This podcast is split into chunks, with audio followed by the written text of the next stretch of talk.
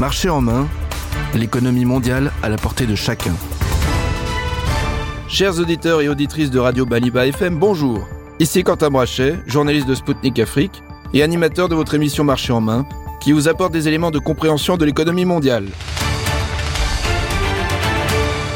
Dans cette édition, nous reviendrons d'abord sur l'actualité économique, entre le nouvel état des lieux des réserves mondiales de devises, la croissance russe en plein essor une récolte abondante, mais aussi sur le retour des sanctions américaines contre le Venezuela et la sécheresse en Afrique du Nord.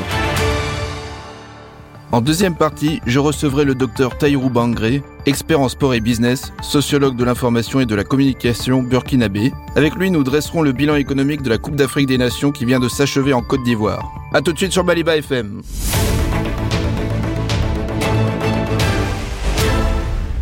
La Russie a gagné une place dans le classement des réserves de devises mondiales établi par le World Gold Council. Elle se situe désormais au sixième rang devant l'Arabie saoudite avec 442 milliards de dollars d'équivalent en devises. Ce revirement n'est pas dû à une augmentation des réserves du côté russe, mais au fait que Riyad a décidé de réduire les siennes pour les placer dans des fonds de développement nationaux. En effet, les réserves de l'Arabie saoudite sont à leur plus bas niveau depuis 2009. En tête de ce classement du World Gold Council, la Chine écrase la concurrence avec l'équivalent de 3300 milliards de dollars de réserves en devises, Derrière suit le Japon avec 1200 milliards. La Suisse reste bon troisième avec 755 milliards. L'Inde arrive quatrième avec 574 milliards. Tout près de Taïwan à la cinquième place avec 564 milliards de dollars d'équivalent en devises.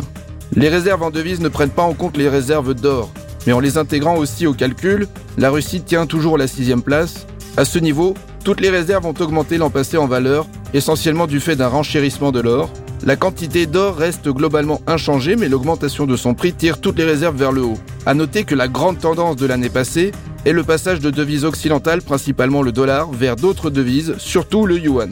Si la Russie progresse dans le classement, le destin de ses réserves gelées pourrait toutefois rebattre les cartes. Dans le cas de la Russie, les sanctions inouïes dont elle est la cible n'ont eu qu'un impact limité. Si l'année 2023 a dépassé toutes les attentes en termes de croissance économique pour le pays, l'année 2024 semble bien partie pour surprendre encore les Occidentaux qui fantasmaient sur un effondrement de l'économie russe. Le Fonds monétaire international a publié ses nouvelles prévisions pour la croissance mondiale. Le précédent rapport, sorti en octobre 2023, prévoyait une croissance de 1,1% pour la Russie en 2024, un chiffre modeste mais qui déjà dépassait ceux de la plupart des pays européens. Les nouvelles projections de croissance pour 2024 attribue désormais à l'économie russe une croissance de 2,6%. C'est le plus fort relèvement des prévisions parmi tous les pays évalués par le FMI. À titre de comparaison, en 2024, les États-Unis devraient avoir une croissance de 2,1%, la zone euro de 0,9%, le Royaume-Uni de seulement 0,6% et le Japon de 0,9%. Selon le rapport du FMI, la forte croissance russe est due à des dépenses militaires élevées et à la consommation des ménages qui est soutenu par l'augmentation des salaires. A contrario, en Afrique, le Fonds monétaire international a réduit les perspectives de croissance. Pour les pays nord-africains, la réduction de la production de pétrole décidée par l'OPEP ⁇ va faire perdre quelques dixièmes de points. Toutefois, l'institution précise que l'économie, qui n'est pas liée aux hydrocarbures, continue de se porter bien. Pour l'Afrique subsaharienne, le FMI a également réduit légèrement ses projections de croissance à cause des conditions climatiques défavorables qui ont un impact sur l'agriculture et à cause de problèmes de logistique. Si la sécurité alimentaire reste un problème en Afrique, l'accès à l'alimentation trouve des solutions notamment grâce aux récoltes exceptionnelles de la Russie. Les sanctions occidentales contre la Russie ont causé du tort aux exportations de céréales en direction de l'Afrique à partir de 2022. Pour remédier à cela, la Russie a organisé une multitude de convois céréaliers gratuits. Le pays peut se le permettre grâce à des récoltes records que même l'URSS n'avait jamais atteintes. Le 24 janvier, le ministre russe de l'Agriculture, Dmitri Patrouchev, a dressé le bilan de la récolte de 2023. Elle a ainsi atteint les 143 millions de tonnes de céréales et même 147 millions si l'on compte les nouvelles régions rattachées. Ce chiffre place l'année 2023 directement derrière le record absolu de 153,8 millions de tonnes de l'année 2022. Pour le blé, la Russie détient la première place mondiale en termes d'exportation. Pour les autres denrées, la production de lait a augmenté de 500 000 tonnes celle de viande de 300 000 tonnes et désormais la Russie est devenue le premier producteur de saumon au monde avec plus de 600 000 tonnes. Les principaux clients du pays sont la Chine, la Turquie, l'Union européenne, le Kazakhstan, la Biélorussie, la Corée du Sud et l'Égypte. Concernant les livraisons gratuites, rien qu'en janvier, la Russie a exporté sans contrepartie 25 000 tonnes de céréales à l'Érythrée, 25 000 à la Somalie, 25 000 au Burkina Faso et encore 25 000 au Mali. De nombreux autres devraient suivre. Toujours en Afrique, mais cette fois-ci sur ses rivages nord, l'absence de précipitations menace la sécurité alimentaire. Pour la troisième année consécutive, les trois pays du Maghreb subissent une sécheresse qui les expose à de mauvaises récoltes. En décembre dernier, les précipitations ont été de 50% inférieures à la moyenne sur 10 ans en Algérie, de 55% au Maroc et de 63% en Tunisie. L'indice de référence pour les sécheresses dans le monde, Gros Intelligence, a atteint le plus haut niveau de risque pour cette période de l'année dans l'Afrique du Nord depuis l'année 2003. L'impact sur les récoltes se faisait déjà sentir l'année dernière avec une chute de 27% de la récolte de blé en Algérie. Pour compenser les risques alimentaires dans la région, les importations de céréales augmentent. Alger a notamment acheté 1,6 million de tonnes de blé russe de juillet 2023 à janvier 2024 inclus, soit 20% de plus qu'au cours de la même période de la dernière campagne agricole. L'Afrique du Nord est d'ores et déjà la région la plus dépendante du commerce de céréales. La baisse des prix n'a pas aidé les pays de la région car les monnaies locales se sont affaiblies. Sur le long terme, la question d'une pérennisation de la situation alimentaire dans la région continuera de se poser. Alors que les tensions géopolitiques causent du tort aux pays les plus fragiles, Washington de son côté a décidé de punir de nouveau le Venezuela. Depuis l'hiver 2022 et le début du conflit ukrainien, les États-Unis se sont jurés mordicus de couper tous les débouchés des hydrocarbures russes afin de tarir les recettes budgétaires de Moscou. Pour y parvenir, il fallait donc relâcher la pression sur d'autres pays producteurs et exportateurs, notamment un allié de la Russie, le Venezuela. Depuis l'administration Trump, Caracas était soumis au carcan des sanctions sur son industrie pétrogazière. En octobre 2023, l'administration Biden a décidé de lever une partie de ses sanctions économiques, officiellement en échange de la libération de prisonniers et d'élections en 2024. L'objectif caché était de permettre au Venezuela de compenser en partie la disparition du pétrole et du gaz russe des marchés occidentaux. Caracas ne s'est pas plié aux conditions fixées par les Américains. Ainsi, le 31 janvier dernier, le département d'État américain a décidé de ne pas attendre le mois d'avril en ne reconduisant pas cette levée partielle des sanctions. Avec 193% d'inflation en 2023, le Venezuela devra encore subir les coups de fouet des États-Unis pour ne s'être pas soumis à leurs injonctions. Être libre et souverain peut parfois coûter très cher.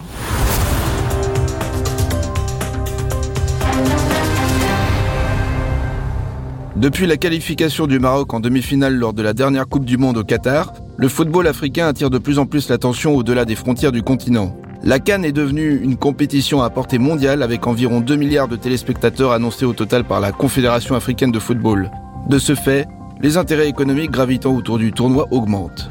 La Cannes 2023, 34e édition de cette compétition continentale, a été retransmise dans 180 pays, soit quasiment tous les pays du monde. La Côte d'Ivoire, qui a remporté le tournoi, estime que 2 millions de personnes sont venues assister à la compétition sur place. Pour accueillir un tel afflux, le pays a investi l'équivalent d'1,5 milliard de dollars pour améliorer les routes, les hôtels, les installations sportives et surtout sortir de terre quatre nouveaux stades. Le stade Alassane Ouattara de 60 000 places, les stades Charles Konambani, Laurent Pokou et Amadou Gon Koulibaly, chacun de 20 000 places. Seuls les deux autres stades étaient préexistants et ont été rénovés pour l'occasion. Les investissements ont battu des records pour cette canne, tout comme les recettes. Pour revenir sur les retombées économiques et touristiques de cet événement exceptionnel, je reçois le docteur Taïrou Bangré, expert en sport et business, sociologue de l'information et de la communication burkinabé. La Cannes 2023 touche à sa fin. Le président ivoirien Alassane Ouattara voulait que cette compétition soit la plus belle de l'histoire. Est-ce que le pari est réussi pour les organisateurs du tournoi? On peut dire que euh, le pari euh, a été réussi parce que euh, c'est vrai que le chef de l'État a mis tous les a mis tous les tous les grands moyens hein, euh, au service donc de, de, des organisateurs. Donc euh, on estime à plus de 900 milliards hein, le, le, le, budget qui a été débloqué donc euh, pour cette canne là. Et nous on a eu la chance d'être sur le sur place. On, a vu toutes ces infrastructures, toutes ces routes euh, qui qui ont été disponibilisées. Donc, euh, on va dire que le, le, le, le, pari est, est là. Donc, les, les, infrastructures sont à la hauteur. Franchement, nous avons apprécié tous les tous les tous, tous, les stades pratiquement que nous avons vus, que ce soit à Boaké, à Yamoussoukro. Et à Korogo, nous avons vu tous les, nous avons été sur les trois sites. Bon, à San Pedro, euh, j'ai vu les, les, images aussi qui sont, c'est un très beau stade. Et à Abidjan, les, deux stades aussi euh, sont, magnifiques. Donc, euh, je pense que vraiment des efforts ont été faits. Donc, pour qu'il y ait vraiment des, infrastructures modernes. Et je pense que ça, c'est, c'est à l'avantage hein, donc euh, de, de, de, du pays, du chef de l'État, et vraiment euh, qui est donc euh, de telles infrastructures donc euh, mises à disposition hein, donc de cette canne là. La Côte d'Ivoire a-t-elle montré qu'elle était à la hauteur en termes de préparation d'infrastructures modernes pour accueillir une compétition de haut niveau, non seulement pour la Cannes, mais pour toute euh, compétition internationale? La Côte d'Ivoire euh, du fait qu'elle a pu organiser cette canne avec toutes les infrastructures qui ont été euh, réalisées. Donc, on va dire qu'elle qu'elle était à la hauteur hein, de, l'événement. Vraiment, ce sont des infrastructures modernes hein, de qualité. Hein, vous le savez bien, euh, le coût est estimé à près de 900 milliards, hein, ce qui a été projeté donc pour cette canne. Vraiment, ça a été, euh, je pense qu'il y a des, le, le, le pays n'a pas lésiné sur les efforts financiers. Hein, donc, euh, pour construire six stades, hein, on compte 24 terrains d'entraînement qui sont mis en place, trois cités Cannes.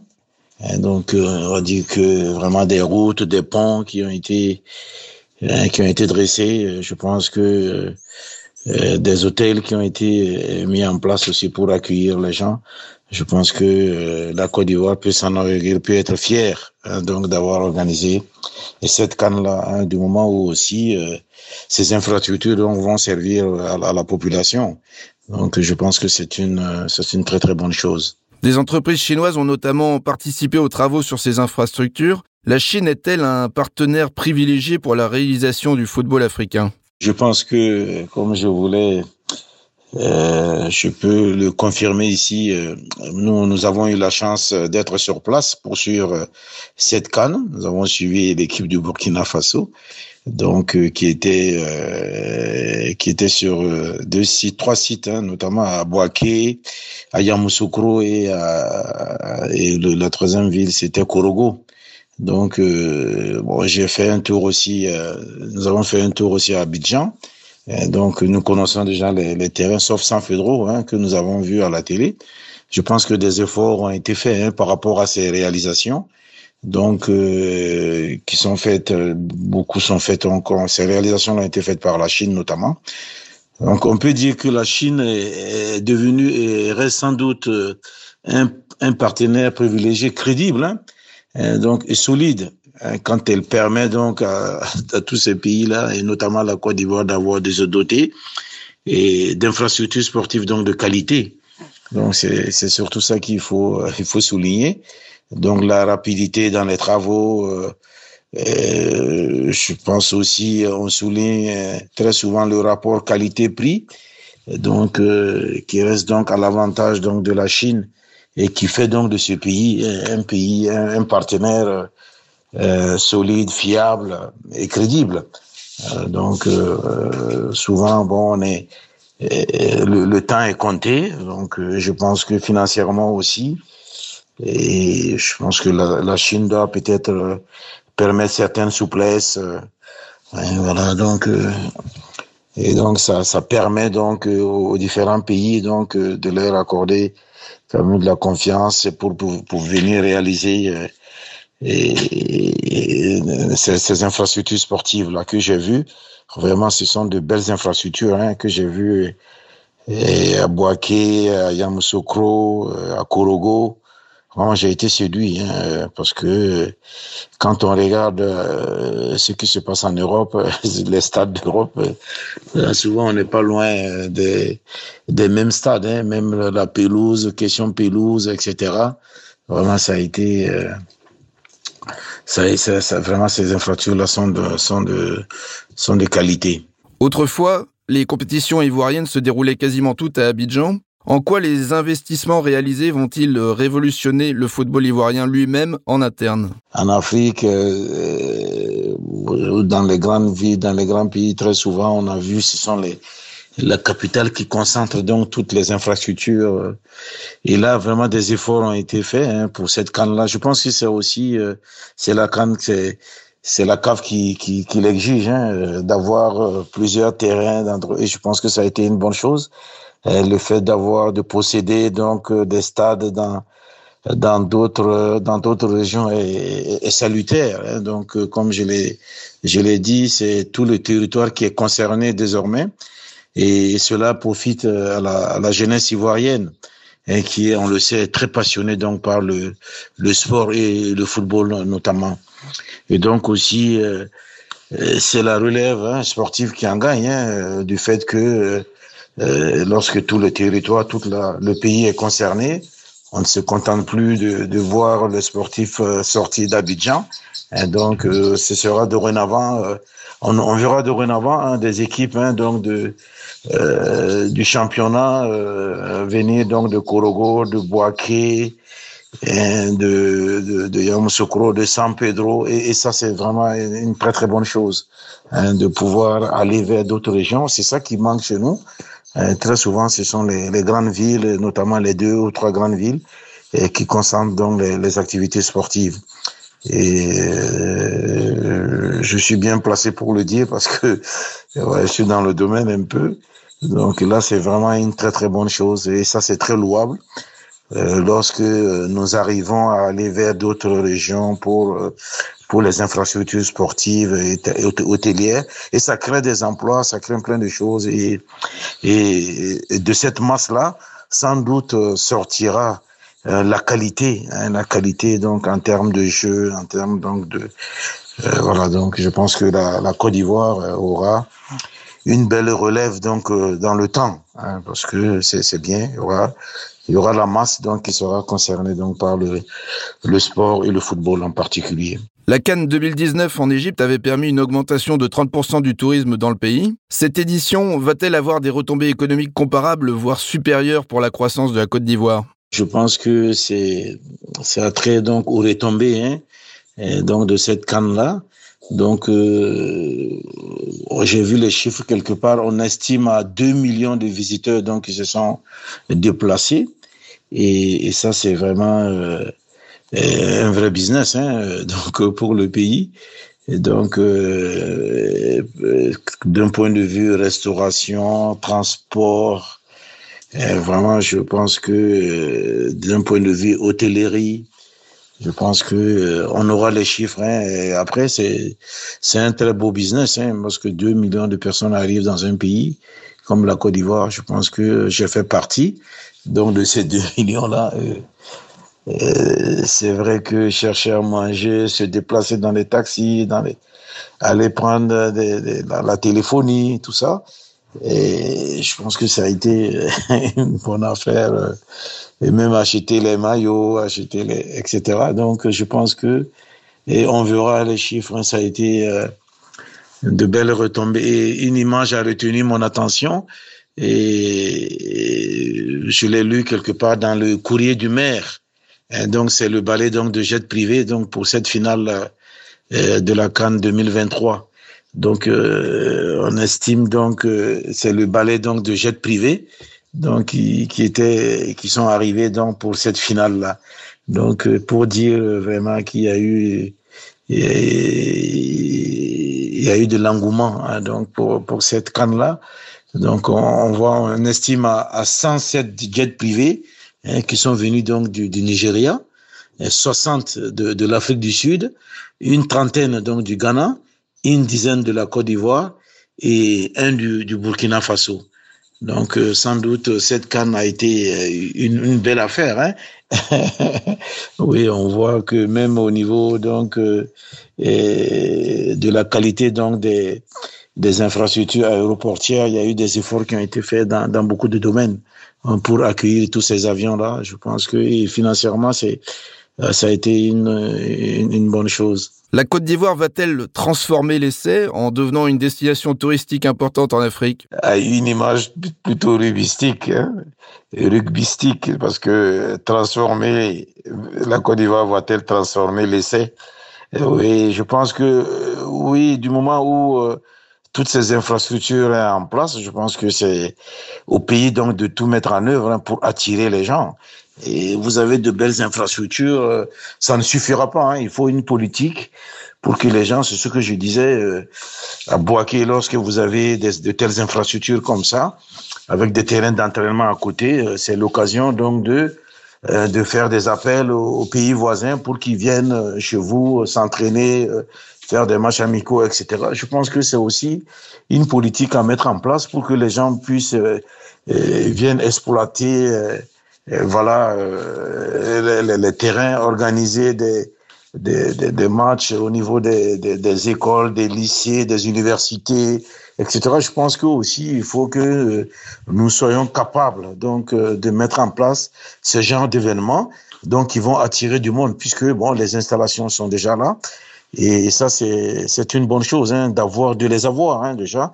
Donc maintenant, euh, il faut euh, mettre ces stratégies-là en place, donc pour attirer euh, le monde. Je pense que même une équipe marocaine, quand on voit ces infrastructures-là, elle peut venir passer quelques jours à Boaké, à Korogo, avec, il y a du calme, il y a à certains moments de l'année, euh, de, de, de, pays euh, comme l'Algérie, la Tunisie, tous ces pays-là qui, euh, qui, qui peuvent avoir les moyens pour se déplacer, pour venir, sans oublier les pays voisins que sont le Mali, le, le Burkina Faso, le, le, Ghana, etc., qui le Sénégal ou la Guinée. Donc, il peut venir aussi et en Côte d'Ivoire, donc pour profiter donc de, de ces infrastructures là, qui sont de qualité. Donc, je pense que c'est Vraiment, c'est une bonne chose hein, pour euh, pour appeler. Mais bon, là, comme je l'ai dit, il faut avoir la capacité de de mettre ces politiques là en place pour attirer euh, et pour attirer les gens, pour attirer les touristes, voilà, etc. Parce qu'il y a il y a les il y a les hôtels, il y a oui, il y a les transports. Donc euh, dorénavant, euh, ça va circuler et, c'est positif hein, pour, euh, pour le pays. Le business de la Cannes passe aussi par les sponsors. Une grande part d'entre eux sont étrangers. Le football africain est-il condamné à dépendre d'entreprises principalement occidentales pour se développer? Forcément, hein, euh, et puisque le budget est lourd hein, pour la Cannes, on a besoin des sponsors étrangers. Et notamment, bon, euh, on sait que le, football mondial repose beaucoup sur le, le monde occidental. Donc, euh, les sponsors, on a toujours besoin.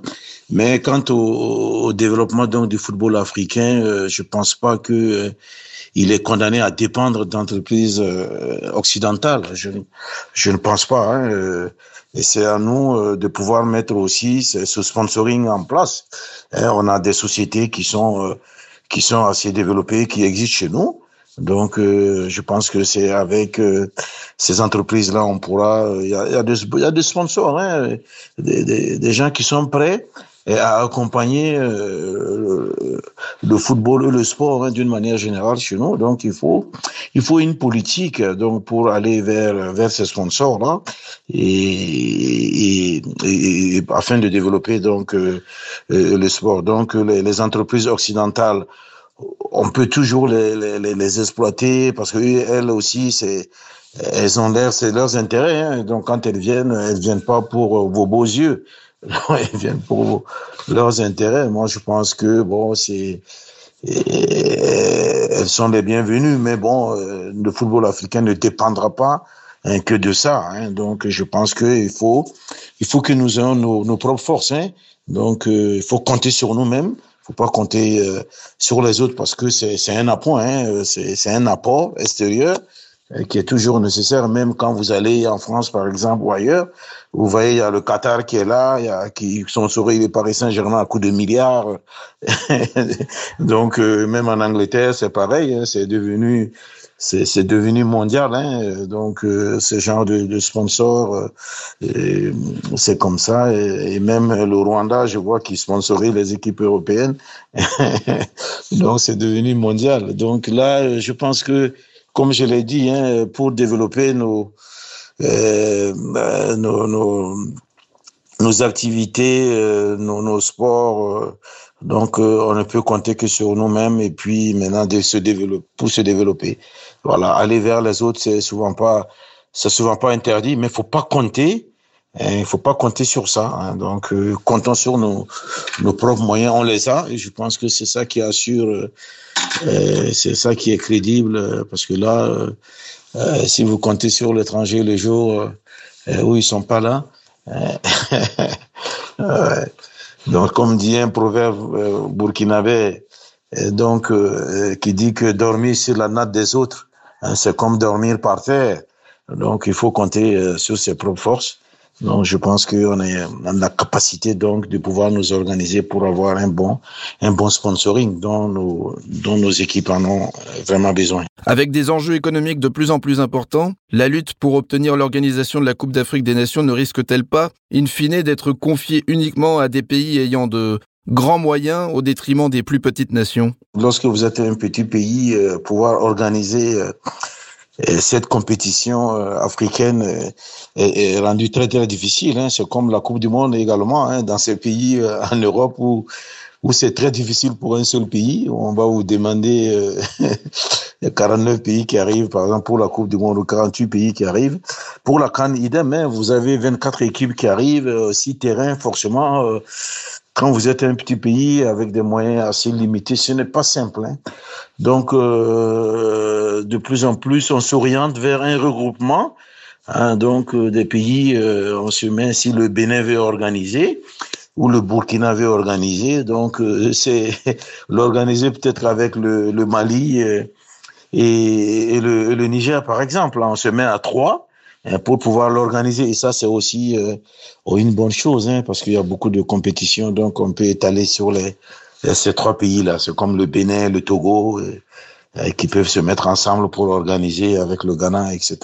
Sinon, de plus en plus, ça va être très, très difficile, même si ça permet euh, à un pays donc comme la Côte d'Ivoire d'avoir beaucoup d'infrastructures. Mais bon, la Côte d'Ivoire aussi, bon, c'est un pays qui ont, ils ont les grands moyens. Bon, je pense que euh, nos nations là, bon, et puis avec les, les, les moyens qui sont assez limités, ce n'est pas simple par exemple, pour des pays d'avoir euh, euh, autant de stades que nous avons vu euh, des deux ou trois stades, mais quand c'est six, sept, ouais, c'est pas simple. Donc, je pense que finalement, comme je dis, on s'oriente vers l'organisation par deux ou trois pays, donc de, de, de cette canne-là qui demande beaucoup de, ah oui, qui demande beaucoup de moyens. La prochaine édition de la Cannes aura lieu dans un an et demi au Maroc, le pays qui a fait sensation au Qatar lors de la Coupe du Monde. Peut-on déjà prédire que cette Cannes battra tous les records de fréquentation et de téléspectateurs?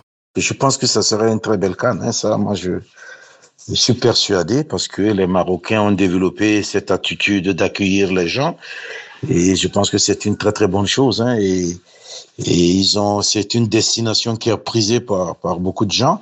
Et quand quelqu'un arrive là-bas, on voit les commentaires par la suite, euh, c'est un beau pays, etc.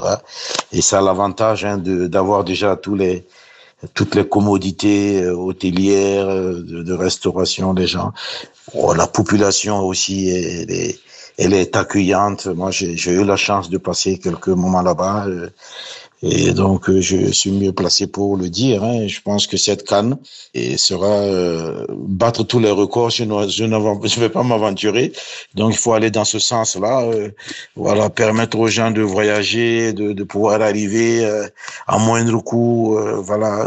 donc, je pense que les gens vont se préparer pour arriver euh, au Maroc, euh, je pense que moi, je, je vois que ça, ça sera une belle canne au niveau de la popularité, au niveau de l'accueil. Je pense qu'ils ont, ils sont habitués, ils sont, euh, ils ont déjà les, les, infrastructures en place.